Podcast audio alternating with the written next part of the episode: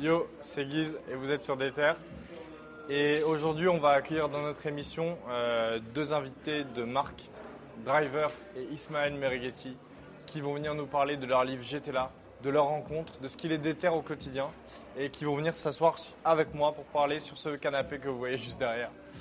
Et, euh, voilà, ça va être une discussion riche. J'espère que vous allez kiffer. En tout cas, euh, nous, on se voit le 28 juin au Dog Bay, où on vient de tourner la vidéo. Comme vous voyez, c'est un petit aperçu. Et, euh, et voilà, ça va être magnifique. Ciao, ciao.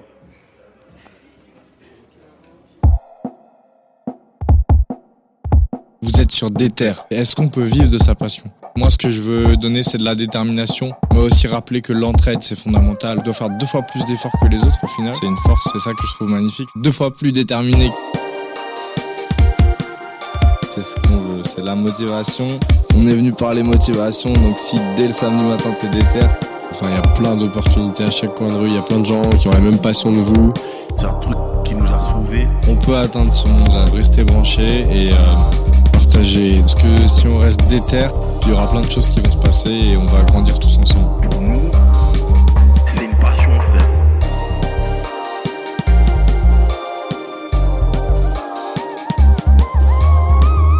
Driver, ça va ou quoi?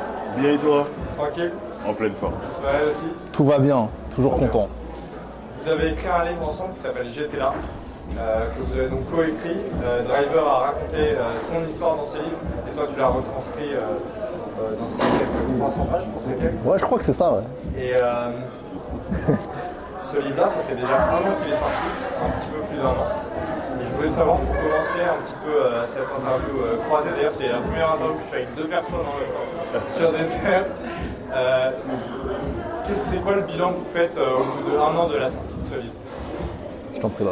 Très belle aventure qui continue, en plus, c'est important.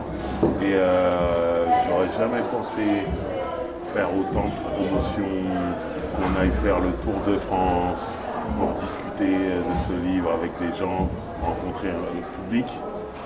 Moi, tu sais, j'ai l'habitude de rencontrer le public avec ma musique, faire des concerts, des showcases, des trucs comme ça, et arriver sans rien en fait. J'ai pas de pression de ah je dois faire euh, telle chanson ou machin. Juste parler de ma vie parce que ce, livre parle de ma vie.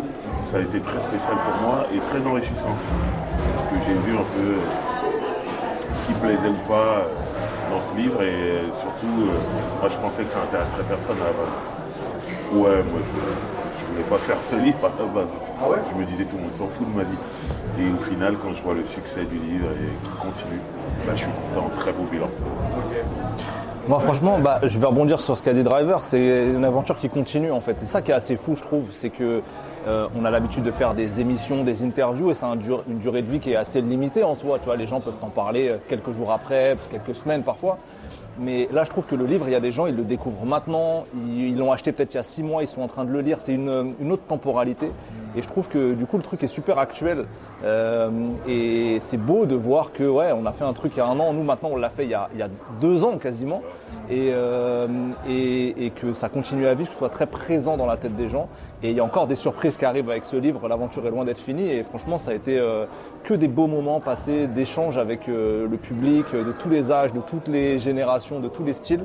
Et ça a été beaucoup, beaucoup de rencontres. Et franchement, ça nous a permis de, bien voyager aussi. Et, donc, donc c'était chouette, ouais. Et toi, du coup, Driver, tu disais que tu as plus l'habitude de faire des concerts, des choses comme ça, de défendre ta musique. Toi, toi, là aussi, le côté journaliste avec euh, tes émissions. En fait, euh, qu'est-ce que ça va- qu'est-ce que ça va vous a procuré d'avoir cet objet physique dans les mains où on se dit, ça y est, ça c'est notre taf, on a fait ça à deux ensemble, et on est fiers d'avoir fait ça en fait. Qu'est-ce que ça vous a procuré comme Bah, sensation honnêtement, un livre, ça a quelque chose de noble. Quand tu dis j'ai écrit un livre, on ne te regarde pas de la même façon. Et moi, j'ai ressenti ça en fait. Moi, je disais aux gens, ouais, bah, je sors un livre, on me regardait, oh, un livre. Donc, c'était- quelque chose de spécial. Ah, vous m'aimez encore plus. Pas. Ok, donc avant, vous me respectiez pas vraiment, je comprends pas le truc. Donc, il y a quand même ce truc sur l'objet qui est vraiment, qui te rend euh, un peu plus. euh, Chichi pam pam pour prendre une expression euh, marseillaise. Et, et- et- et- et c'est cool en vérité, ça ramène quelque chose à mon CV, ouais. Ok. Du coup, dans ce délire un peu euh, on te regarde mieux, un peu luxueux, etc. Ouais. Ismaël, toi, t'as un truc un peu qui rejoint ça, c'était les lives arrangés que t'as fait pendant Ouais, un moment. Exact, pour la place. C'est ouais. un peu une volonté euh, de vous deux aussi d'avoir un peu ce côté euh, luxe. euh, on, aime, on aime les costumes et le champagne. Donc, euh, non, non, mais euh, ben, en fait, en vrai, euh, je pense qu'on jongle sur les deux terrains et parce qu'on est ça, on est ça, on est, on, a- on adore écouter, je pense, du rap de rue, hardcore, j'en sais rien. Et, euh, et en même temps, euh, on peut faire des belles choses, quoi qu'il en soit, on peut mettre de l'esthétisme, du, du- du style. Driver sur la pochette de son premier album, euh, c'est ça. Et ouais, le golf. C'est déjà. Exactement. Et en fait, c'est ce côté quinri, en vrai. Tu vois, c'est le côté, euh, on peut se sursaper à un moment donné et, euh, et à un autre moment être totalement différent. Et, et, euh, le live arrangé, t'en parles, il y avait un- une volonté de, ouais, de, de faire un, un bel objet. Et ce qu'on a fait aussi avec le, avec le livre. Tu vois, la, la couverture, c'est pas un truc flingué, on s'est pris la tête. On a travaillé avec Fifou notamment. Euh, on a essayé de faire vraiment un bel objet. Et pareil, dans, dans le marketing qu'on a eu autour du livre, on a essayé de pas faire le truc euh, de manière euh, trop artisanale non plus, tu vois, un- mettre un, un certain standard. Et je pense que c'est ça qui a plu aussi aux gens. On est arrivé avec un produit, parce que c'est ça, mine de rien, c'est un produit euh, qui avait euh, du style. Ouais, carrément. Et puis même, euh, quand même, euh, release party à la Bellevilloise, Ouais. Ouais, la classe. Mais c'est ça. Quand même. Avec un mur euh, qui reprenait le thème. exactement. D'ailleurs, on a une super photo avec euh, Karl et toi. Ok.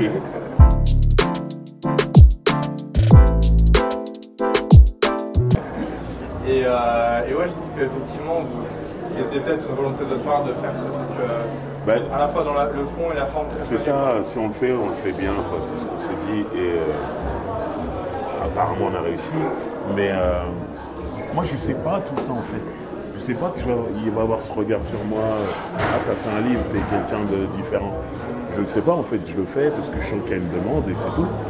Et c'est euh, au final, quand ça sort, en fait. Pour ça, tu posais la question qu'on a eu l'objet. C'est surtout quand les gens ont vu l'objet. J'ai sorti un autre regard. Ok. mais Que j'ai beaucoup apprécié. C'était pas tant en sortant de l'imprimerie. C'était vraiment euh, une fois que les gens t'ont fait des C'est premiers ça, c'est ça, exactement, exactement. Tout a changé. Dès qu'il y a eu les premiers retours, tout a changé dans ma tête. Moi, jusqu'à la dernière minute, je ne croyais pas à tout ça. Ah ouais. On l'a déjà raconté, mais c'est vrai que le- on se voit quand on réceptionne les livres et qu'on fait une, un premier, euh, une première rencontre avec euh, des gens de la presse notamment. Euh, on reçoit les livres et donc le livre n'est pas sorti officiellement et avec Driver on se parle et il est encore stressé de savoir si ça va intéresser. Le livre est là, hein, il existe physiquement et on est à quelques jours de la sortie. Et c'est vrai que jusqu'au moment où on a eu les premiers retours, c'est-à-dire quelques jours après, il y avait cette angoisse. Moi que j'avais pas du tout. hein. Moi j'étais confiant que sa vie allait intéresser. Parce que j'avais été le premier spectateur de Ah ça, ouais, je savais. c'est ça. Mais, euh, mais je comprends que pour lui, il avait besoin d'avoir les, les premiers retours des gens qui valident ce truc. C'est normal. Mais est-ce que tu te doutais pas parce que par exemple, euh, ta vie tu la racontes déjà plus ou moins de manière un peu euh, euh, que ce soit dans la récré, en fait dans, dans toutes tes apparitions publiques, Ouais. dans ta musique, etc. Qu'il y avait eu pas mal d'engouement et que quand tu as eu la volonté de, enfin, quand vous avez eu la volonté de faire ce livre, est-ce que tu te doutais pas que ça allait intéresser quand même? Non, parce que moi, je reçois des messages euh, sur les réseaux sociaux. Ouais, tu devrais faire un livre, tu devrais faire. Mais les réseaux sociaux, c'est pas un million de personnes. Ouais, ouais. Tu vois ce que je veux dire? Moi, je m'emballe pas, moi, quand on me dit, ah, tu devrais faire ça, tu devrais faire ça. Ok, peut-être je vais le faire, peut-être je vais pas le faire, mais si je le fais, je m'attends pas à ce qu'il y ait des, des- des milliers et des milliers de personnes qui sautent dessus. Parce que je garde la tête froide et je sais que les réseaux sociaux, oui, tu vas recevoir 10 messages dans la semaine, mais c'est que 10 personnes en fait. Et dans ces 10 personnes, est-ce que ces 10 personnes vont vraiment bouger pour? Tu peux vite réduire à 4 personnes et tout ça. Voilà, donc moi je me disais, même si j'avais reçu des, des messages qui allaient dans le bon sens, je me disais, ouais, mais ça ça m'intéressera pas, j'y croyais pas. C'est vraiment quand j'ai reçu les premiers retours, c'est-à-dire de ceux qui l'ont acheté, quand il y a eu une rupture de stock de la première semaine, c'est tous ces trucs-là, je me suis dit, euh, ah, donc, euh, ah, ça vous intéresse? Oh, moi je suis en train de changer alors, ok, bah on y va. Ok. C'est plus là. Tu vois, c'est intéressant ce qu'il dit Driver, c'est que on, on a plein d'exemples, par exemple, de, de- de rappeurs euh, qui n'ont pas fait d'album depuis longtemps et les réseaux sociaux disent on veut un nouvel album, on veut machin, etc. Le mec se prend la tête, fait un album, ça vend pas. C'est un autre game. L'achat, tu vois, cliquer sur une vidéo YouTube, euh, consommer un podcast, c'est une chose, ça, témoigne d'un engouement pour quelque chose. Te déplacer, aller dans un magasin, c'est la même chose pour les concerts. Les artistes, ils sont saucés, etc. Ils, ils bookent une salle, il n'y a personne qui vient, ou pas assez de monde, ou pas autant de monde qu'il l'aurait voulu. C'est un autre game. Là, t'imagines que nous, le public qu'on est allé chercher avec ça, c'est c'est pas forcément des gens qui vont tous les jours dans euh, une librairie acheter un bouquin. Donc, faut que l'engouement il soit là et qu'il fasse la démarche. Donc, c'est encore autre chose. Et la démarche qu'il la fasse en nombre. Il ne s'agissait pas de vendre euh, 100 bouquins. Et l'économie du livre, c'est en plus une économie qui est très compliquée. Donc, tu vois, entre euh, des messages sur les réseaux sociaux et après faire la démarche d'en faire un truc concret qui peut fonctionner, il y a vraiment un gap. Et ça, on était attentif à ça pour pas flop en vrai, parce que euh, toute l'énergie pour rien, ça sert à rien. Mais euh, pour vous, du coup, ce qui explique euh, les raisons de tout, de tout cet engouement, c'est quoi? Parce que moi, j'ai ma petite euh, explication, on va dire. Je pense que c'est que vous êtes deux putains de passionnés de la même musique et que ça se ressent et que toi, t'as as été tellement toujours là au bon moment, comme euh, t'as appelé livre J'étais là. Et euh, genre, que ce soit avec Soup Night ou avec, avec Diams, avec tout le monde, t'as des anecdotes de ouf. Et je pense qu'il y a un peu aussi ce côté. Pas sans sas, mais euh, il y a un peu un truc en mode, mais comment il a fait pour être euh, là partout en fait? Ouais. Non, c'est clair. Euh, déjà, tu l'as dit, on est des passionnés, ça c'est sûr. Euh, ce qui fait que je me retrouve tout le temps au bon endroit, au bon moment, c'est juste la passion. En fait, je veux aller partout il y a du rap. C'est juste ça, en fait. Et euh, ouais, la, vie va faire que je vais rater un ou deux trucs, mais je multiplie les, les- les- les- les sorties pour pas rater quelque chose, en fait. Et surtout, c'est des moments de ma carrière où je cherche quelque chose pour aider ma carrière à chaque fois. Donc je me dois d'être là. Et à chaque fois, il se passe des choses. Et c'est le moment de les raconter. Je pense qu'il y a plein de choses que j'aurais pas racontées à l'époque où je les ai vécues. Tu m'aurais dit, allez, livre, écris tout ça tout de suite. J'aurais dit non. tout. Mais là, avec le temps qui passe, et tout, ouais, c'est nouveau. Genre par exemple Cook Sniffer, euh, Ouais, non, je, je dirais toujours pas. Peut-être un jour. Un Je ne sais pas, j'attends le bon moment. Je pense que Sniffer, tu l'aurais pas raconté. Il y a plein d'é- d'éléments en fait qui font que le livre il a pu fonctionner. Le premier élément c'est Driver, sa vie qui est folle, euh, sa personnalité, l'engouement des gens pour lui, etc. Deuxième élément c'est le timing auquel il a choisi, dans lequel il a choisi de faire ce livre-là parce qu'il avait suffisamment de recul euh, sur sa vie. Il n'en faisait pas un argument pour euh, booster sa carrière par exemple. Il n'a pas fait ce livre pour euh, vendre un album après. Ouais, bien sûr. Euh, C'était vraiment un produit à part entière. en fait, il avait à un moment, Enfin, ça y est, le, le moment était bon pour qu'il ait suffisamment de recul pour raconter, que ce soit en même temps suffisamment frais aussi. Enfin, tu vois, il y avait un bon timing. Euh, après, il y a eu la, la complicité qu'on avait nous et qui a permis, je pense, que je trouve des trucs dans l'écriture pour bien rendre compte de, son, de, son, de sa vie en fait. Justement, comment c'est venu en fait euh, ouais. Bah, déjà, au premier lieu, il m'a fait confiance. Et c'est le plus précieux, c'est-à-dire qu'on s'est assis et j'ai senti qu'il était prêt à me faire confiance. À partir de là, euh, moi, je, je devais donner des gages aussi qu'il pouvait me faire confiance. Mais déjà, c'est le premier élément, c'est-à-dire qu'il était prêt à se livrer d'une certaine manière. Alors après, ça se travaille, ça aussi. Il faut, faut aller, euh, tu vois, euh, il y a des portes à débloquer, normal, etc. Mais te- ça, après, c'est un travail journalistique qui se met en place. Mais, mais euh, après, moi, mon job, ça a été d'être le plus fidèle possible à l'esprit et à sa voix. À sa voix, euh, tu vois, à sa, sa manière de raconter et à, et à- et à ce qu'il a vécu. Et c'est dur de mettre ça par écrit. Parce que je l'ai souvent dit, Driver, c'est quelqu'un de l'oral, c'est une voix, c'est une manière de raconter. Et le livre, il est écrit à la première personne, ça veut dire que c'est lui qui dit je. Euh, donc il faut, faut que- faut qu'on entende Driver en le disant. Ça, c'était un challenge. Et puis, euh, dernier élément, je pense, pour le succès du livre, c'est ce qu'on a, ce qu'on a un peu évoqué tout à l'heure, c'est qu'on on a été marketing aussi d'une certaine manière. Et c'est pas un mauvais mot. C'est-à-dire que dès, dès lors que tu veux vendre quelque chose, il faut penser à comment tu veux le vendre. Et nous, on a formalisé une tournée. Euh, Qui, qui avait fait des tournées pour un bouquin? On, on s'est inspiré de certains codes, bah, de la musique tout simplement. Mais quand on market le truc en disant on fait une tournée pour notre bouquin, déjà ça en jette. Ah. Euh, c'est ce genre de petits détails, la, la release party à la Bellevilloise, qui est une salle de concert, où tu peux faire venir beaucoup de gens, et pas dans une librairie où tu vas faire venir 15 personnes. Donc tout ça, tu joues sur les réseaux sociaux, etc. Et juste, on s'est adapté au milieu et au public qu'on souhaitait viser. Parce que quand tu, fais, quand tu veux vendre quelque chose, il faut savoir à qui tu veux, qui tu veux que ça touche. Et il y a beaucoup de gens qui font des livres et qui font des livres comme des bouteilles à la mer et en vrai personne ne va les calculer. Nous on s'est dit on veut qu'il y ait un lectorat et le lectorat on va aller le chercher. Et je pense que tous ces ingrédients là ont fait que ça a fonctionné. Ouais, donc c'est il y a vraiment toute une stratégie derrière. C'est pas juste, euh, enfin, juste- c'est pas un livre écrit et que tu te dis euh, ah driver elle va plaire. Il y, a, il y a ça, mais il y a aussi beaucoup penser euh, à adapter les codes de la musique et Toutes les étapes. au- Toutes les étapes sont toujours importantes. C'est comme un artiste, et Driver il le sait bien. T'imagines, tu peux faire le meilleur album du monde. Si tu communiques pas dessus, personne va l'écouter, t'existes pas. Alors, suis même pas au courant qu'il existe. ils sont même pas courants. Et on en, on en voit toutes les semaines des albums comme ça. Et des carrières entières de mecs qui savent pas communiquer et qui franchissent pas les paliers qu'il faut. Donc il faut toujours le, le savoir-faire et le faire savoir. Et si t'as pas les deux, euh, c'est mort.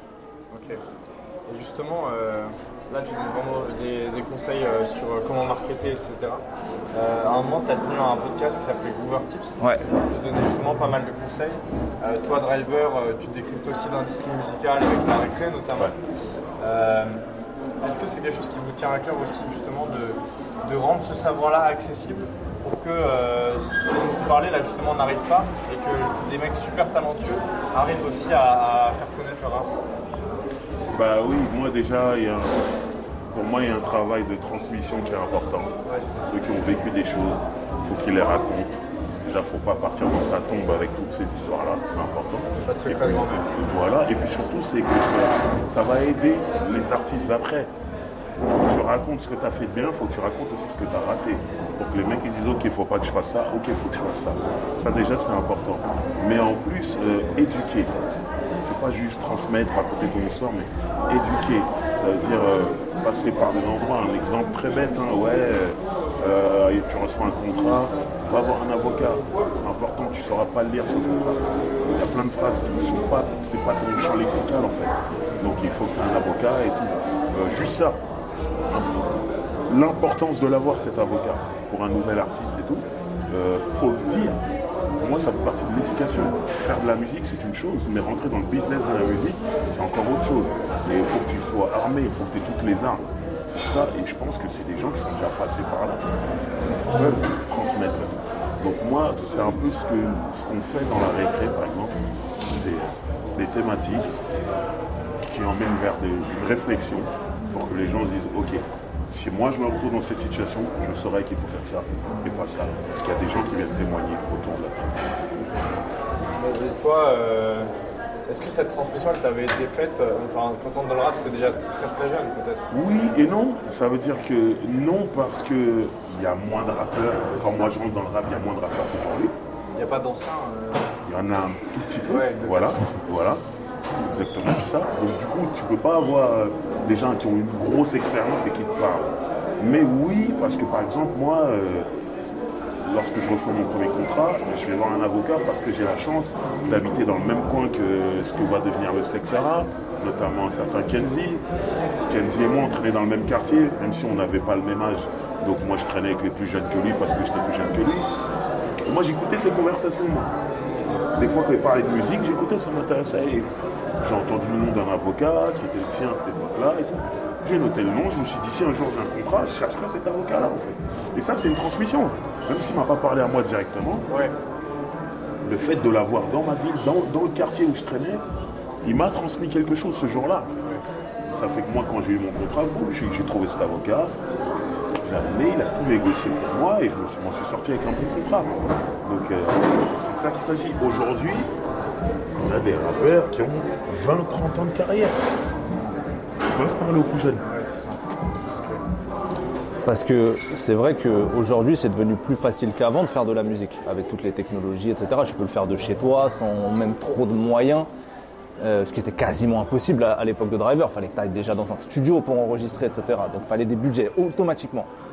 Euh, sauf que toutes les nouvelles générations, bah, effectivement, elles peuvent faire facilement de la musique, mais en faire un business, c'est autre chose. Euh, et ils sont, bah, de fait, si personne leur euh, explique comment faire, bah voilà. Donc euh, Driver, ce qu'il fait dans tous les contenus qu'il propose, et dans le livre aussi, le livre, on, l'a dit déjà, c'est montrer son expérience. Donc ça veut dire, t'apprends avec ce qu'il a fait de bien, ce qu'il a fait de moins bien à l'époque, enfin qu'il n'a pas réussi parce que s'il n'avait pas le savoir, etc. Donc là, tu peux, te, tu peux prendre des expériences de ça. Et puis, euh, et puis je pense que moi, aussi, de mon côté, bah, mon taf, c'est le journalisme et du coup, c'est de transmettre. Le journalisme, c'est de la transmission. Et donc, euh, si j'ai des infos euh, via des professionnels de l'industrie, etc., bah, mon rôle, c'est de les transmettre aux plus jeunes artistes pour qu'ils évitent certaines erreurs et qu'ils arrivent à, transformer l'essai de leur musique. Mais je pense que c'est super important et on est dans l'ère de tout ça. Et comme le public rap, il s'est vachement élargi et qu'il y a beaucoup de contenu autour du rap, maintenant, bah, il y a un goût pour les coulisses, pour savoir comment on fait ceci, comment on fait cela. Pendant longtemps, en interview, il n'y avait que des rappeurs. Maintenant, il y a les beatmakers, les ingénieurs du son, euh, des mecs qui font euh, des directeurs artistiques. Tu vois, Tout- on donne la parole à tout le monde, ce qui est bien, on ouvre. Et, euh, et du coup, ça fait une banque de données beaucoup plus colossale qui nourrit en plus l'intérêt du public pour ce genre de choses. Ok. Et tu disais que justement le journalisme c'est la transmission. Euh, toi de base tu viens du journalisme, euh, journalisme. Ouais. Quand tu es journaliste me rap, Ouais. Je voulais savoir justement comment s'est fait cette transition pour toi et euh, est-ce que c'est un métier que tu conseillerais à des personnes qui sont passionnées de rap et qui, et qui justement ont envie de transmettre euh, leurs idées ou leur, euh, leur vue sur, sur le sujet? Je réponds dans l'ordre. Premièrement, comment ça s'est fait pour moi Euh, J'étais très épanoui, j'ai toujours essayé de travailler dans toute indépendance, dans tout, ce que j'ai pu faire. Et du coup, j'étais très épanoui dans le journalisme traditionnel. Je faisais des documentaires, des articles, des trucs, je voyageais, j'étais très content. Mais il se trouve qu'à un moment donné, je me suis dit comment aller vers quelque chose qui me ressemble encore plus. Et euh, ce qui m'habite le plus, c'est la musique. Euh, on est arrivé aux alentours de 2016 euh, où j'ai commencé à voir que déjà le rap euh, se développait encore plus commercialement avec l'arrivée du streaming, etc. et que ça donnait naissance à plus de médias. C'est-à-dire que quelques années auparavant, les places euh, dans les médias étaient, étaient minimes. Il y avait quelques journaux papier et après pendant longtemps c'était que du internet et il n'y avait quasiment pas de journalistes rap. Ça n'existait quasiment pas. 2016 commence à y avoir des podcasts, de plus en plus de trucs. Je vois des mecs qui parlent du rap comme moi j'ai envie d'en parler. Et je me dis, putain, ça va m'intéresser, j'ai peut-être envie de faire ça. Et, euh, un peu sur un coup de tête comme ça, je me suis euh, lancé. J'ai d'ailleurs créé un podcast parce que c'était le début des podcasts, j'avais pas de moyens, ni de connaissances, ni de contacts. Donc je me suis dit, bah, je me lance et on verra bien ce, que, ce qui arrivera. Un peu vraiment comme un passionné pour le coup, je me suis lancé. Euh, mais ça fait le lien avec ta deuxième question. Est-ce que je conseillerais ça à des gens qui sont passionnés? Oui et non. Parce qu'en fait, euh, il faut être passionné pour le faire, mais il suffit pas d'être passionné pour être journaliste. Pour moi, mais moi je suis très euh, catégorique sur ça, c'est un vrai métier avec des compétences, avec euh, un savoir-faire, avec une éthique aussi. Et je vois, alors, dans le lot de tous les passionnés qui se mettent à produire du contenu, je vois des gens qui le font bien, des gens qui le font moins bien, et des gens qui ne sont pas du tout journalistes pour le coup, et à qui je ne veux pas accoler l'étiquette journaliste parce que euh, y a plein de failles dans ce qu'ils font. Faut pas dévoyer non plus la profession. Si tu es passionné, tu peux faire un blog, tu peux faire ce que tu veux. À un moment donné, il y a des frontières quand même. Donc euh, c'est une rigueur aussi. Et tu vois euh, plein de médias qui se lancent, euh, qui ne respectent pas certains codes journalistiques. Et pour moi, c'est, ça peut être, il faut faire attention à ça. Donc je pense qu'il faut être passionné, mais après il faut se renseigner sur euh, comment bien faire le travail. C'est sérieux, c'est une profession qui est archi exigeante quand elle est bien faite. Et voilà. Et après, euh, on, peut, on, peut, on peut aussi euh, faire euh, plein de contenus sans être des contenus journalistiques. C'est pas une, obsession, un objectif non plus. Mais du coup, pour toi, euh, un média doit. Enfin, un- si tu te prétends média, tu as des, des, des codes à respecter au moins, ou en tout cas euh, une éthique à suivre. J'imagine Ouais. que tu parles surtout d'un travail de, de- de recherche, de sources, des choses comme ça. Ah ouais, par exemple, déjà pour moi, le journalisme, c'est avoir une plus-value. Déjà, c'est pas, c'est pas, euh, on n'est pas des, des- comment dire, des relais promotionnels. On n'est pas des agences de communication. Ah ouais. Si moi, je ne prends la parole que quand j'ai quelque chose à rajouter. Je ne produis un contenu que si j'apporte quelque chose par, que par rapport à ce qui existait déjà. Alors, euh, parfois, euh, tu peux tomber sur des redites, hein, évidemment, mais mon objectif, c'est toujours d'avoir une plus-value. Et il y a beaucoup de médias qui se lancent, ce que je peux comprendre. Je comprends l'époque et l'envie de faire les choses, mais qui, qui ne peuvent être que des relais de communication. Ça, pour moi, ça devient gênant parce que ça crée des mauvaises habitudes pour tout le monde. en fait. Pour le lectorat, pour les publics, pour les artistes et pour les autres médias. Quand tu penses à des, par exemple des, des médias qui relaient genre que des sorties d'albums ou des choses comme ça. ouais. Ça, oui, oui, à, à partir de ce moment-là, bon, t'es un. Je sais même pas si on peut appeler ça un média en vrai, mais bon. Donc, euh, donc ouais, tu me disais que euh, toi, ce qui te pose, problème dans les nouveaux médias, c'est peut-être euh, le, le côté trop facile d'accès, etc. Euh, alors, j'ai pas d'exemple en tête et j'ai j'ai personne dans le, dans le viseur. Euh, parce que je- je- toutes les initiatives sont bonnes a priori, j'encourage tous les gens qui veulent faire des choses, c'est toujours cool. Mais juste euh, attention à l'étiquette journaliste qu'on ne peut pas coller sur tout le monde comme l'étiquette média. Tu peux faire, tu peux faire plein de choses sans qu'on te mette l'étiquette euh, journaliste en gros. ça je. Toi, tu te considères comme un journaliste d'ailleurs Non, Non? Non, non. Pourquoi? Déjà par respect pour la profession. Ce que je veux dire, c'est que moi j'ai un frère qui est journaliste. Il a fait des études pour Ah. pas moi. Donc je peux pas dire que je suis journaliste alors que j'ai pas les diplômes que lui. Donc déjà pour ça, c'est pas possible. Moi je me considère comme un conteur. hein. Moi je suis un mec qui raconte des histoires, un animateur. Ok, ça je, je l'assume. Mais journaliste, avec tout ce que ça implique, le travail, j'ai vu moi mon frère travailler là-bas. J'ai jamais fait ça. Donc me considère pas journaliste. Travail de recherche, tout ça. Non. Moi je parle de ce que je sais déjà. Je le raconte. Mais aller chercher, fouiller dedans, c'est pas mon boulot. J'ai l'impression que toi, ta manière d'aller chercher fouiller, c'est directement d'aller euh, aux endroits. Plutôt et de voir et de décrire. Ouais, voilà, le, le vécu en fait. Vivre le truc et de raconter ce que j'ai vécu. Voilà. reporter de terrain en vrai. Dire ça comme ça, ouais, ouais, ouais. Ouais, ouais, j'irai pas euh, à la guerre. tout ça. Attends, c'est trop, euh, trop, trop risqué. Moi, juste aller voir un bon concert, euh, c'est bien. Je viens, je vous raconte le concert, il n'y a pas de problème. Mais voilà, non, je suis pas journaliste du tout. Mais ce qui est intéressant avec Driver, c'est que je prends le- l'exemple de Futuring, par exemple, du podcast Futuring. Euh, il va, par, son, par sa position de connaissance des artistes et de ce qu'il a vécu comme époque, etc., il va parfois tirer des meilleures conversations qu'un journaliste. Ouais. Tu vois ça, ouais, ça, ça, ça, c'est encore. Mais donc c'est pour ça que je dis, euh, en fait, il faut aussi voir la finalité de, de- de ce qui est produit. Tu vois, Euh, moi, je vais voir, et je vais écouter des interviews de drivers qui sont mieux que des interviews d'autres journalistes. Alors qu'il va, mais, et- mais, mais c'est pas pour autant comme il le dit que je vais lui coller l'étiquette Voilà, journaliste. Je suis pas journaliste, mais ce qu'il dit, c'est vrai, mais pour plusieurs raisons.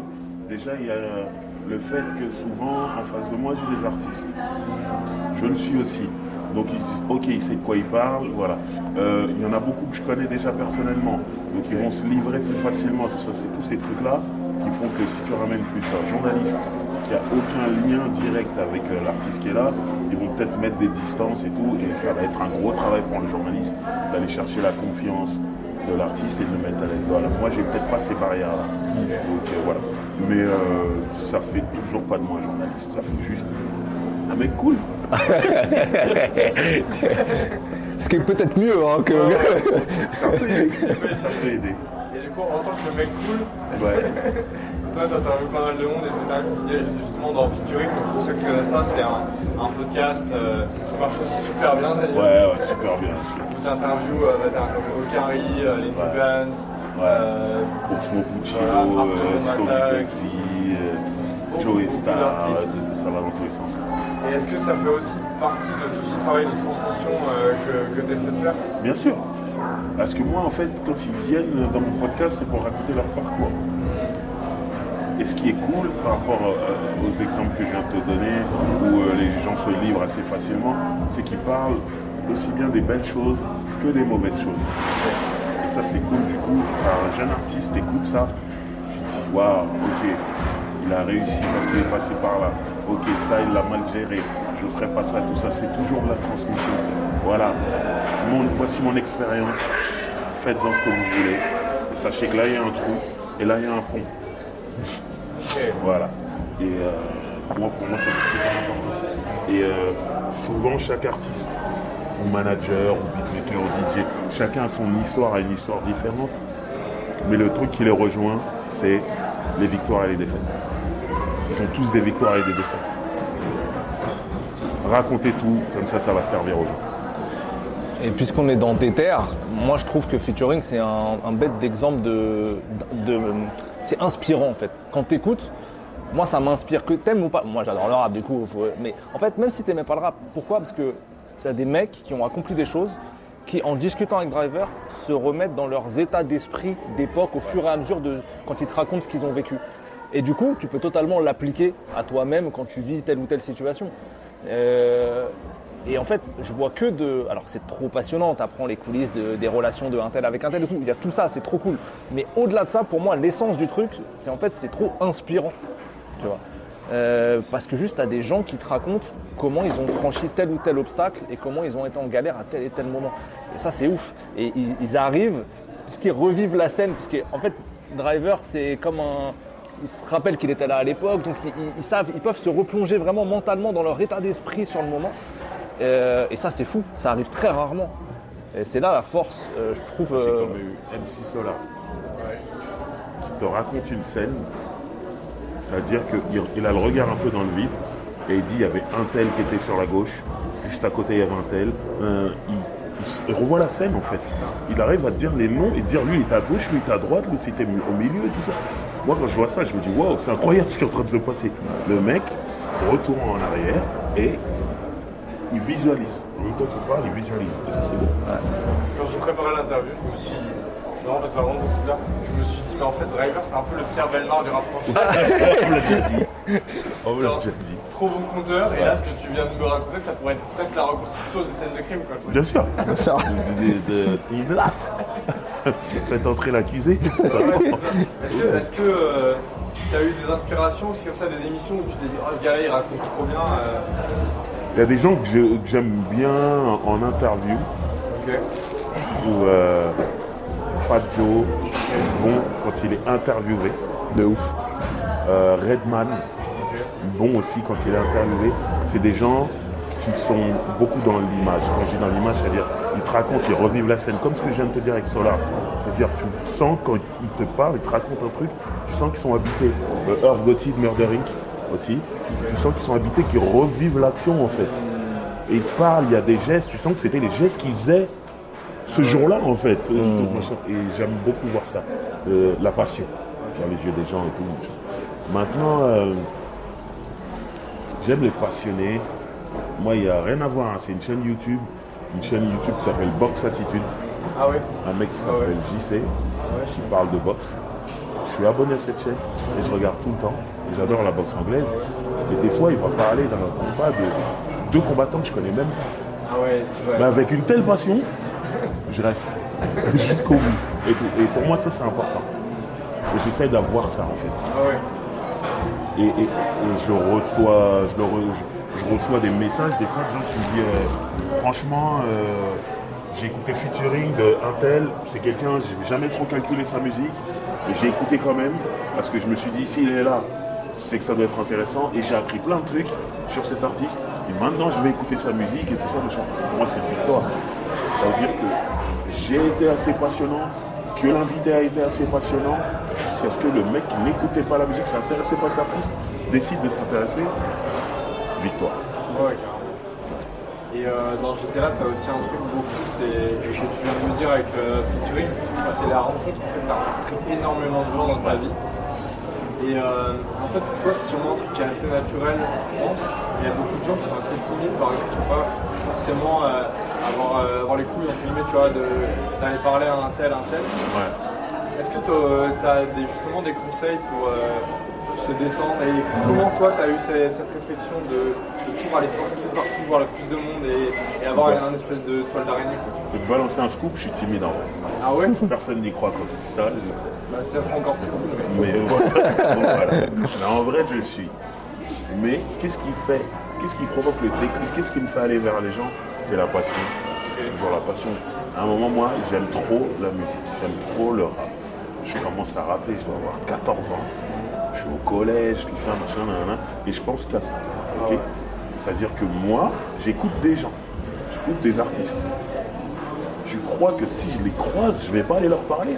Ma timidité là, je fais ça, je la jette et je vais voir la personne.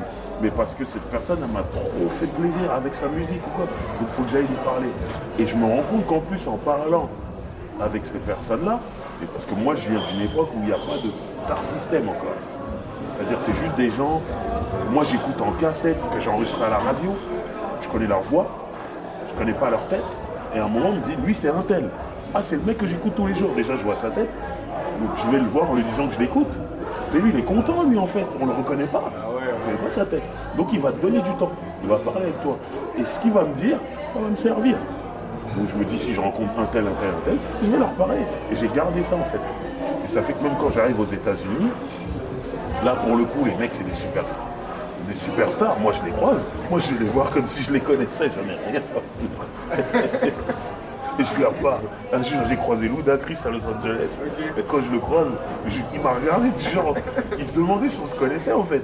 J'étais tellement à l'aise avec lui, je me suis dit, peut-être je le connais, mais je ne l'ai pas reconnu, tu vois. Mais j'étais là, ça va, tu vois. je- Il m'a regardé, il était troublé. Alors après, je lui dit, non, tu me connais pas, je viens de France, Paris. tout. Ah. la passion. Chris, c'est un de mes rappeurs préférés. Ouais. C'est-à-dire que moi, je le croise comme ça dans la rue, je vais pas aller lui parler. Quand ma timidité, j'achète à la poubelle et j'y vais. Il y a des fois où tu as été déçu, euh, notamment avec Nas. euh, Nas, ouais. Je crois que c'est la seule fois, hein, je suis en train de réfléchir. Ah ouais. Là, c'est ta vénère, non? Bah, j'arrivais plus à écouter. Ah ouais.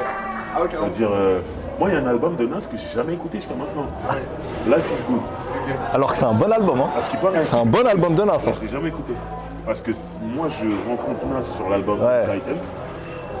Ensuite, après ça, il sort l'album avec Damien Marley et, et Life is Good. Je Ouais. sais pas dans quel sens, mais il sort ces deux albums-là. Ces deux albums-là, je les ai jamais écoutés jusqu'à maintenant. Ah, tu auras deux belles, deux belles Je- pièces. Je peux pas en fait. Et je suis, re- je suis revenu quand il fait son EP euh, avec Kanye West, que j'aime beaucoup Kanye West. Donc je me dis, comme c'est Kanye qui fait la musique, je vais écouter et je suis déçu. Ah Donc, bah. Là, je compare en me disant, j'écoute plus ce mec-là. Et heureusement, là, les, derniers projets qu'il a sortis, Hit Boy. écoute, j'ai écouté euh, et c'est bien. Ok. Voilà. Et Est-ce que c'est pour ça que tu es là ce soir et que t'es pas à Bercy Ouais, je te dis la vérité, c'est vrai. Vas-y, Il y a- Déjà, entre Wu-Tang et Nas, je serais allé pour Nas. Ok. La vérité, c'est ça. Ah ouais Parce que Wu-Tang sont jamais au complet. et les dernières sorties qu'ils ont faites en concert, honnêtement, ils ont souvent déçu. Et Nas, je sais qu'il est sérieux sur scène et tout, il fait son boulot. Mais j'ai encore du mal avec euh, Nas, euh, comment il m'a déçu en fait, Ouais, le genre de la rencontre. Ça fait que là, concert, Wu-Tang et Nas, j'y vais pas et je suis très très serein. J'étais il y a deux jours au concert de Cizé vers 6, c'était magnifique. Voilà. Toi, euh, Ismaël, c'est quoi ton rapport à la rencontre aussi justement Parce que euh, du coup, bon, le livre il parle de driver, Ouais. mais euh, toi, tu es là, tu commences à être là de plus en plus. Tu vois. Ouais. Je me suis même dit, euh, quand vous avez parlé d'une surprise, je me suis dit, est-ce que ça va être un GT 2 écrit par Gra Driver Non, non, sur non, non, non, non, non, non, non, je mérite pas ça, je mérite pas ça. Mais parce que t'es quand même de plus en plus là, tu vois, t'es sur Move, Ouais. euh, t'as eu la place hip-hop là, donc les Bientôt dans le concerts. cinéma. Bientôt dans le cinéma. Ça arrête jamais. Est-ce que dire plus? Euh, sur le, non, sur le cinéma, il n'y a rien à dire, mais. Non, Mais, non, ok. euh, Mais ouais, euh, quel est ton rapport à la rencontre? Est-ce que ton parcours un petit peu aussi par rapport à ça Tu veux dire, quand moi je rencontre des gens? Ouais. Est-ce que tu as eu des rencontres marquantes aussi Bien sûr, bien sûr. Euh, bah en fait, les rencontres, c'est les seuls trucs qui te font avancer dans la vie en vrai. C'est en rencontrant des gens que tu euh, évolues, que tu euh, fais grandir tes états d'esprit, que ça t'amène à tel et tel endroit. Les rencontres, c'est c'est- c'est ça qui fait le sel de la vie en vrai, tu vois. Euh, donc moi je crois beaucoup à ça et, euh, et je crois beaucoup, euh, on en avait parlé un peu avec Driver euh, au moment où vous faisait le livre, aux énergies que, tu- que les gens dégagent quand tu les rencontres. Ok. Euh, et que avec énergie avec lesquelles tu peux repartir un peu, tu vois. Euh, et oui, j'en ai fait, j'en ai fait mille des rencontres euh, marquantes, heureusement. Euh, sinon la vie elle serait triste un peu. Ah ouais. Mais euh, bah, déjà Driver c'est une rencontre importante, marquante. Et avant, av- avant, avant la musique plein, moi j'ai- commencé dans le journalisme avec, en binôme avec un, un- un monsieur d'un certain âge qui avait été otage en Irak pendant trois ans. À l'époque, c'était Stéphane Taponnier. Euh, je ne sais pas si peut-être ça te dit quelque chose. À l'époque, il était sur France 2, tu sais, dans le JT, euh, tous les soirs, il disait une pensée pour machin. Et, euh, lui, c'est le pro- donc lui, il termine, enfin, il, reprend le travail avec moi. Je suis tout jeune journaliste, c'est mes- débuts, et lui, il redécouvre le métier après avoir été otage en Irak pendant 2-3 ans. Et, toutes les conversations que j'ai pu avoir avec lui sur euh, comment on voit le travail, comment on voit le métier, qu'est-ce que c'est que le journalisme, etc. Bah, ça m'a forgé. Ça m'a forgé. Il m'a, dit euh, une phrase qui m'est restée euh, longtemps dans la tête. Il m'a dit euh, si tu cherches un CDI ou une sécurité du travail dans le journalisme, change de travail tout de suite. Moi, à partir de ce moment-là, j'étais embauché à France Télévisions. Je me suis dit, je me barre en indépendant. Je ferai mes projets, je me débrouillerai, je vais, je vais, je vais kiffer. Et c'est la meilleure décision que j'ai prise de ma vie, de me barrer d'une boîte où j'étais à 70% content pour chercher des projets où je vais être à 95% content. Et depuis, c'est mon seul moteur. Donc, tu préfères t'investir le plus possible dans un truc plutôt que de t'éparpiller Euh, alors, ça c'est un autre truc, c'est que j'aime bien faire beaucoup de choses quand même. J'aime bien me challenger à faire plein de trucs différents parce que je m'ennuie rapidement dans un truc.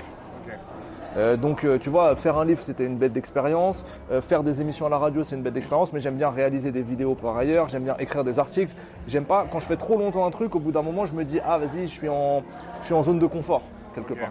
Donc, j'aime bien, j'aime bien essayer de toucher à plein de trucs. Et dans le journalisme, j'essaye de faire de la radio, de la télévision et de l'écrit.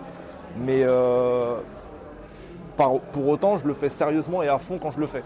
Quand on a fait le livre avec Driver, à un moment, on a bloqué tous les deux du vrai temps. On n'était pas en train de faire autre chose, ou très peu, tu vois. Moi, je me rappelle très bien, c'était donc en, deux- en 2021, euh, euh, printemps, printemps 2021. Moi, je me suis dit, là, pendant les trois prochains mois, je prends quasiment rien. Je me consacre au bouquin. Il faut savoir être focus sur les choses. Ça n'empêche pas de faire plusieurs choses à la fois. Et je pense que l'époque aussi veut ça. De, de, de- bah, monsieur en est un très bon exemple. Il faut, faut faire plein de choses. Attention à pas trop faire de choses. Euh, mais parce que la santé, parce que tout ça. Faut pas se faire happer non plus trop par, par tout le temps le travail. Mais, euh, mais voilà, ouais, c'est important. Et aujourd'hui, dans ce que tu fais euh, actuellement, qu'est-ce qui te fait le plus vibrer? Euh, en vrai, là, à la radio, c'est très. euh, Il y a un peu une belle adrénaline d'être en direct. euh, de, tu vois, il y a un côté sans filet. tu sais que tu parles quand même à beaucoup de gens. Euh, nous, nous en, chaque jour, on est environ à- entre 100 000 et 150 000 auditeurs. Donc tu te dis, Putain, ce que je dis là, il y a 100 000 personnes qui vont l'entendre. C'est précieux. Il n'y a pas beaucoup d'endroits où tu es écouté autant comme ça. Donc euh, ça, ça me fait kiffer. Euh, là, c'est un peu mon, mon truc du moment. Et puis, je sais que j'ai envie d'aller vers euh, des documentaires, de ce genre de trucs. Ça me, ça me titille un petit peu, ça fait un moment que j'en ai pas fait, donc j'ai envie de... Toujours comme ça, tu fais un truc euh, qui dure deux heures à la radio, tu as envie de faire un long format euh, documentaire pour compléter, tu vois. Voilà, c'est ça. Toi, Driver, ce côté euh, où tu fais plein de choses différentes et tout, Ouais. c'est aussi un truc que tu as voulu ou c'est venu assez naturellement? Non, c'est c'est plus des choses qui sont venues à moi. hein. Moi, je suis rentré dans tout ça pour faire de la musique. Ok. Faire de la musique, ça m'a amené à faire du cinéma, faire euh, de la radio, animer des soirées, animer des émissions, des podcasts, tout ça, raconter et tout. Voilà, mais c'est la matière première, c'est la musique. Faire de la musique. Ça qui m'a amené dans tous ces trucs-là. Et je trouve qu'au final, euh, tous ces autres trucs m'ont plu. Donc j'ai continué. Mais euh, si on m'avait dit au début, ouais, tu vas faire ça, ça, ça, j'aurais dit, mais non, suis pas venu pour ça. C'est impossible. Mais souvent, on est venu me chercher en fait. Il y a des gens qui ont, qui ont vu quelque chose en moi que moi-même je ne voyais pas. Euh, Excuse-moi, je me permets juste de dire un truc, parce que c'est important peut-être dans le cadre de d'Ether pour le, pour le public qui écoute et tout. Tu me parlais des rencontres, il y a un truc qui me revient en tête, qui peut être euh, inspirant. Euh, ne jamais négliger personne quand tu fais des rencontres. Moi, je me rappelle, il y a, en 2017, je lance un podcast, ok? Pour me lancer dans la musique, je vous, ai, expliquais tout à l'heure. Dans ce podcast-là, il y a un, un- un jeune qui vient, euh, qui veut assister souvent au podcast et qui veut prêter des coups de main, etc. Bon, il est un peu intégré dans l'équipe, etc. Un jour, il me met en contact avec un mec qui a une, qui a une structure associative dans le 20e arrondissement. Euh, et ce mec-là me propose d'animer une table ronde un jour, trois mois plus tard. J'accepte. C'est une toute petite structure, tu vois. J'accepte, pas payé, j'accepte de le faire, ça m'intéressait, etc. Dans cette table ronde, il y a plusieurs personnes, dont un mec qui travaille dans le festival Paris Hip Hop. Ok? Je me connecte comme ça avec lui, je le rencontre. Quelques temps plus tard, je me dis, bah, je vais proposer une conférence au festival Paris Hip Hop. Je vais les voir. Je propose une conférence. Ça se passe bien. Je rencontre des gens dans cette conférence, etc. L'équipe de Paris Hip Hop, c'est maintenant l'équipe de la place Hip Hop. Donc, j'ai fait mes preuves avec eux, ils se retrouvent à la place, je me retrouve à proposer des trucs à la place. Ça se passe bien, je travaille. À chaque fois, je travaille, je fais mon truc. Mais tu vois, je me retrouve à la place, je fais des conférences. Un jour, à la place, dans le conseil d'administration, il y avait Bruno Laforesterie, qui était le président de Move, patron de Move. Dans le cadre d'une d'une convention, de la L2P convention à la place, il me propose de faire une interview avec Bruno. Je le rencontre, on fait une interview. Il me kiffe. Quelques mois plus tard, il me propose de venir à Move. En fait, le, bo- le boulot que j'ai à Move là est né de mon podcast que j'ai lancé tout seul au début et d'une table ronde non payée à laquelle je suis allé. Moi, je me rappelle aller dans le bureau du gars, euh, dans son assaut dans le 20e, tout petit bureau machin. J'étais là, on a passé deux heures, on a discuté. J'avais rien à y gagner. Je ne l'ai pas fait par calcul à ce moment-là. Mais les rencontres m'ont mené là où je suis. C'est trop important. Trop En important. plus, ça t'a aussi, j'imagine, permis de faire les concerts euh, vu qu'il y a avec la place hip-hop, non? Oui, oui, voilà, tout, tout, tout, tout s'est enchaîné comme ça. Ok, ok. Donc ouais, des fois, un petit truc, euh, c'est l'effet papillon. Jamais rien négligé. Il faut être là où les choses se passent. Des fois, les gens ils veulent pas aller parce qu'ils sont pas payés. Être payé, c'est pas obligatoirement avec de l'argent. Des fois, ça peut être un contact, des contacts, des rencontres et tout. Et tu vas y gagner beaucoup plus. Si tu veux de l'argent, ça sera plus tard. Et ça sera grâce à ces rencontres que tu auras fait ce jour où tu seras venu gratuitement. Donc, il faut sentir les choses aussi. Et quand tu es passionné, tu veux juste être partout. Là où il y a cette musique qui te passionne tant, tu veux y être en fait, c'est tout. Et après, s'il doit se passer des choses, il se passera des choses. Et jusqu'où vous êtes prêt à aller pour cette musique? Oh, Loin, hein loin, très loin. Ça fait Très déjà loin. tellement longtemps, moi. Donc loin, moi, tu sais, j'aime vraiment ça. Ouais, t'es toujours, euh, t'as toujours Ouais. la- le même feu. Ouais. Sinon, j'aurais arrêté tout ça. moi. Ok. On serait rangé dans une petite vie, euh, un boulot dans un bureau, Est-ce que c'est aussi justement le fait avec de, une de pause t'être- cigarette. Est-ce que c'est aussi justement le fait de, de t'être diversifié? Qui t'a permis peut-être, euh, justement comme Ismaël disait, lui il aime pas euh, rester dans sa zone de confort. Est-ce que toi aussi t'as un peu ce truc-là en mode Ah ouais mais je vais faire du tout Non, c'est pas obligatoirement ça. voilà, moi, j'aurais pu faire que du rap. Hein. Mais c'est vraiment euh, toutes ces choses qui sont venues à moi, qu'on m'a proposé. Je suis curieux, j'essaye, ça me plaît, je continue en fait. C'est ça. Et ça me dérange pas, par contre, d'avoir plusieurs casquettes. Parce que je sais que fut une époque, c'est encore, c'est en train de changer un petit peu. Il fut une époque, on disait non, tu peux pas faire ça parce que tu fais ça. Ah, moi, je m'en foutais dès le départ. hein. Façon, on voit comment je suis arrivé dans l'industrie du disque. En golfeur, on comprend que moi, j'en avais rien à foutre. Je fais ce que je veux. Je fais ce que j'aime. Ceux qui me suivent, tant mieux. Ceux qui me suivent pas, peut-être qu'ils comprendront un jour. Et j'avance. Moi, c'est comme ça. Donc, Il, il est en train d'ouvrir des portes en vrai, parce que euh, il y a encore quelques années, on n'aurait pas vu un mec qui anime des soirées reggaeton être crédible en train d'interviewer euh, Sadek, je sais pas, je dis n'importe quoi. Euh, et, tu vois, euh, c'était impensable. Faut vraiment se rendre compte. hein. Et là, et, là- et là, il est en train de légitimer que quand tu fais bien les choses comme ça, bah tu peux, il n'y a pas de problème à l'américaine en fait, d'une certaine manière. Ouais, t'as limite un peu un truc en mode Ouais mais c'est driver, genre euh, tu- tu vois c'est que j'ai réussi quelque chose. En vrai. pensent comme ça, c'est que j'ai réussi quelque chose. Et il y a aussi un truc qui, qui te caractérise beaucoup, je trouve, c'est que euh, t'as- comme t'as, justement tu as dit plein de casquettes, t'as des gens qui te connaissent de plein d'endroits différents. Ah ouais, ça, c'est complètement comme ça. Raconte l'anecdote de Lille. Tu te rappelles au, au grec? Alors, tu veux. Driver, il fait, il fait énormément de choses. On peut dire Driver l'artiste, euh, les gens qui le connaissent. On peut dire euh, le, le- le- le driver qui anime des podcasts, le driver des rap contenders. Le- on peut- il y a plein de drivers, hein. mais il y en a un, on s'attendait pas à celui-là. On est dans un grec à Lille parce qu'on on faisait une rencontre pour le Lille, je crois. On va dans un grec à Lille, il y a un jeune, je sais pas, il va avoir 19 ans, 20 ans et tout. Et il vient le voir, il lui fait Hé, c'est toi qui présente 59, i- non, c'est ça, 59, 59 Inside. 59 Inside, l'émission de ZKR sur YouTube. C'est complètement dingue qu'il parle de ça. Et c'est toi lui Mais lui, Mais il le voyait que... C'est ça qu'il connaît de moi, en fait. Et il n'y avait qu'une seule émission de ça. Ok. Il, il a, il a raté tout le reste de Driver, mais il a Ouais, vu ouais. ce truc. Ça, Incroyable. Là, ce, ce week-end, j'étais dans le 77, j'animais un événement. Il y avait un tournoi de basket et des concerts et tout. Et euh, il y avait une personne qui devait avoir à peu près mon âge, une femme qui, qui disait c'est cool que tu sois là, moi je prenais ton premier album, je l'avais et tout. et commence à me réciter quelques paroles de la loi, mais là je suis là, je me dis, ah ouais, elle connaît vraiment. Et juste à côté, tu avais deux petits qui avaient l'air d'avoir 10-11 ans, qui attendaient leur tour. Moi je les regarde, mais je me dis, mais qu'est-ce qu'ils me veulent? Ils ont 10 ans. monsieur, vous n'êtes pas le monsieur de nouvelle école? Ah, il y a ça aussi maintenant. Bah ouais. C'est vrai qu'il y a ça aussi. Waouh Et là j'avais un grand écart.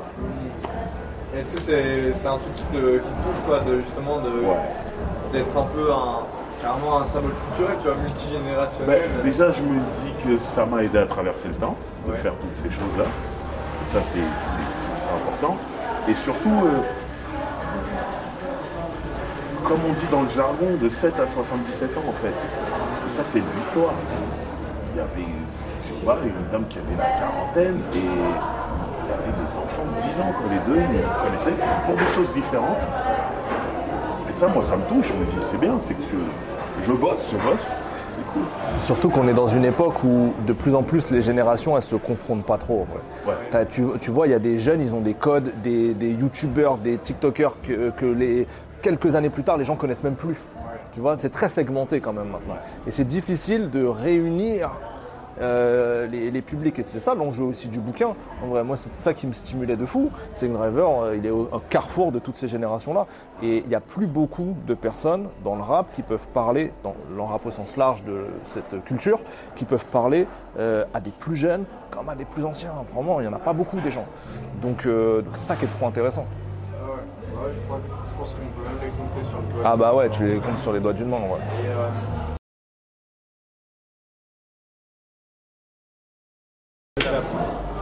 yes. Et du coup, pour revenir encore une fois sur l'aspect transmission que moi je trouve super important quand même. Euh, dans le rap, dans le rap français, on entend souvent justement qu'il y a une transmission qui ne s'est pas faite, tu vois. Même si c'est un genre qui est encore euh, le plus populaire maintenant, que les jeunes ne connaissent pas forcément euh, les rappeurs des années 90, etc. Tu vois. Et toi, comment tu vois ton rôle là-dedans en fait, Justement, le fait d'avoir traversé les époques, est-ce que tu as cette volonté de faire connaître aussi les choses anciennes que, pour, avoir, pour que les gens aient un peu une généalogie euh, du rap français Bah, moi déjà je suis pas d'accord avec cette histoire de transmission pas faite. Pour moi la transmission elle a été faite. Maintenant, est-ce que ça t'intéresse ces histoires d'avant quand tu es plus jeune? Est-ce que quelqu'un qui vient te raconter IAM ou NTM quand tu as 18 ans, et pas les 18 ans d'aujourd'hui, hein, je parle de, allez, dans le début des années 2000, est-ce que ça t'intéresse à ce moment-là? Je pense qu'il y a eu une cassure aussi, où il y a des gens qui sont rentrés dans le rap pour faire de l'argent et pas par passion.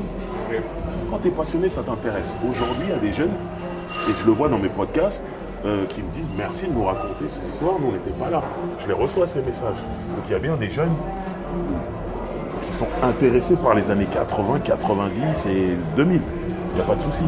Maintenant, je pense qu'il y a une catégorie de personnes qui ont vu des gens, des mecs de cité, faire de l'argent avec leur passion, qui était le rap.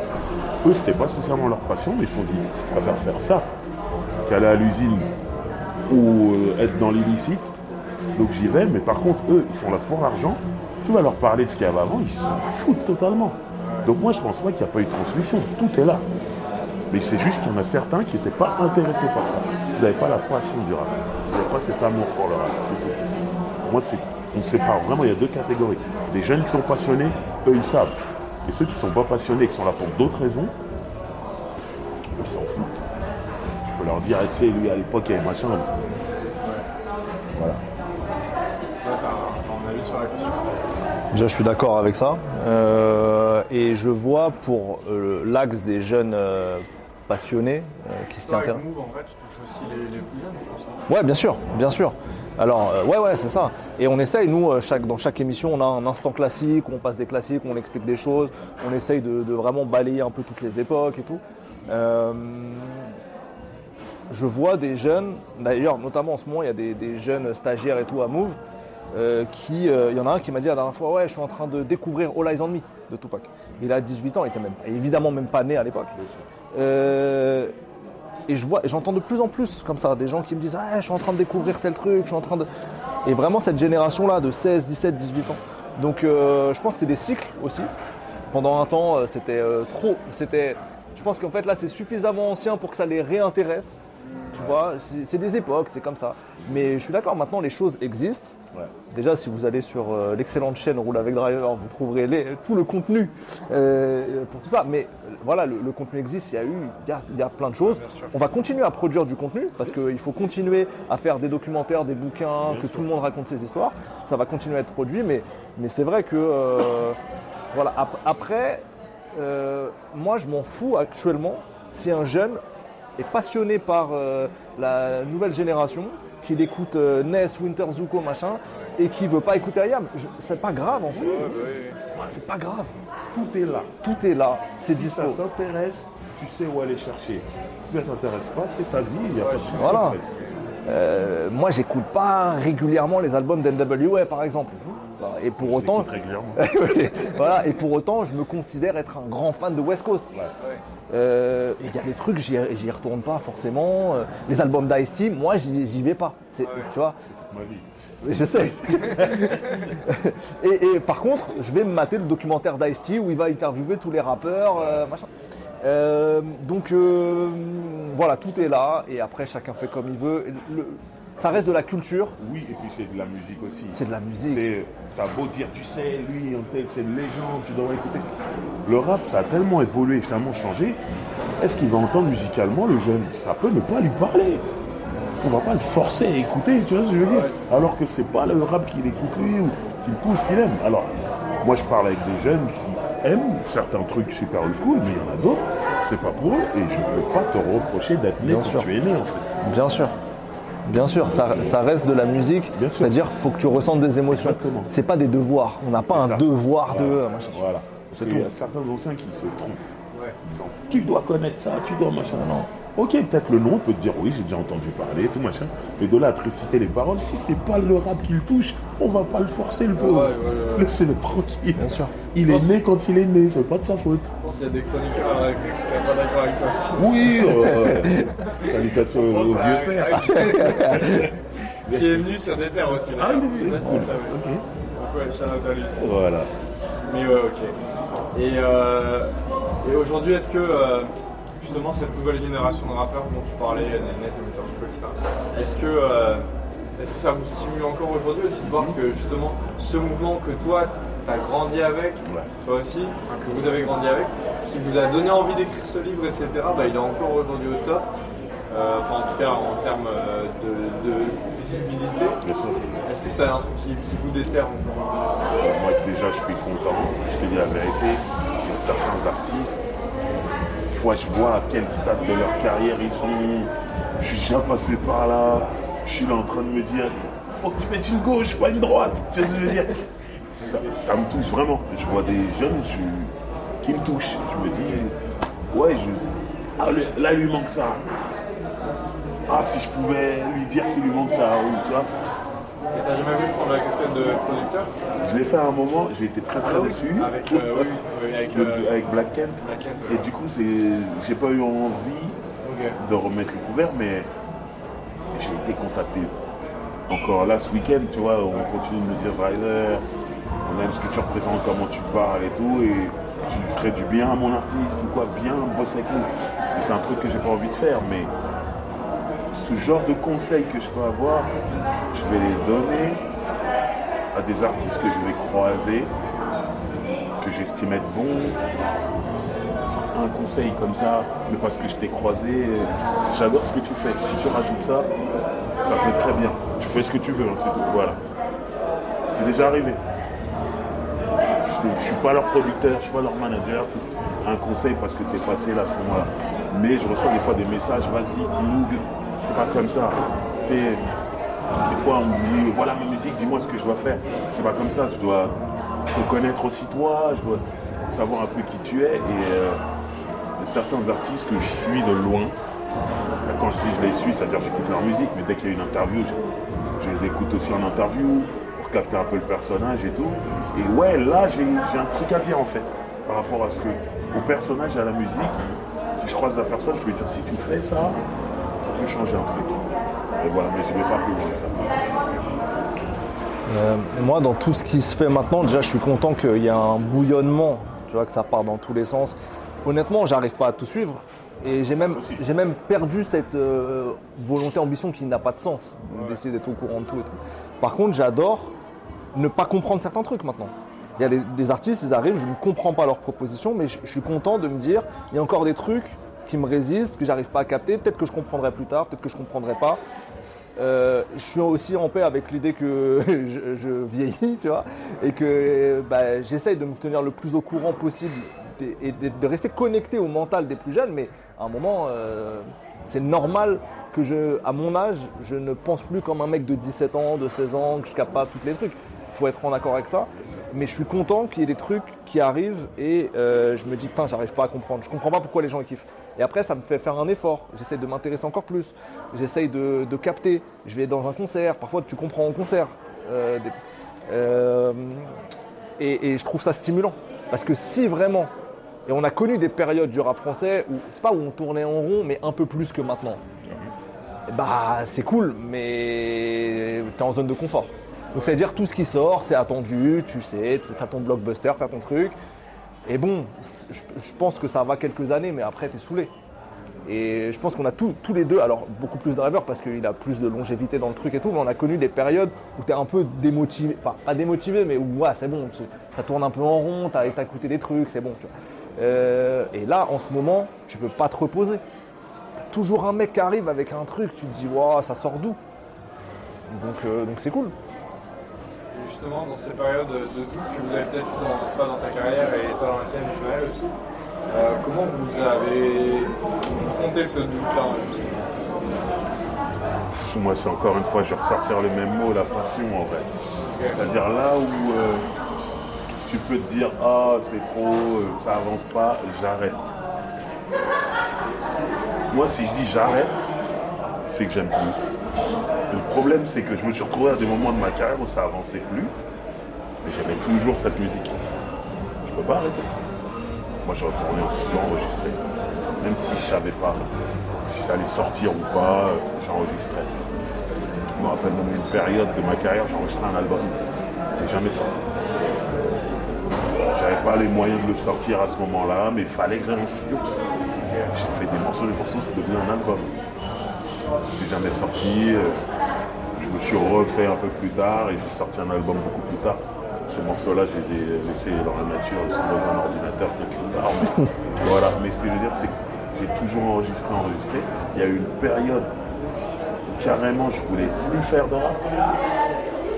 Mais je voulais faire de la musique latine, je voulais faire du reggaeton. Donc j'étais pas. J'arrête pas la musique en fait. Bon, ça a duré un an. hein.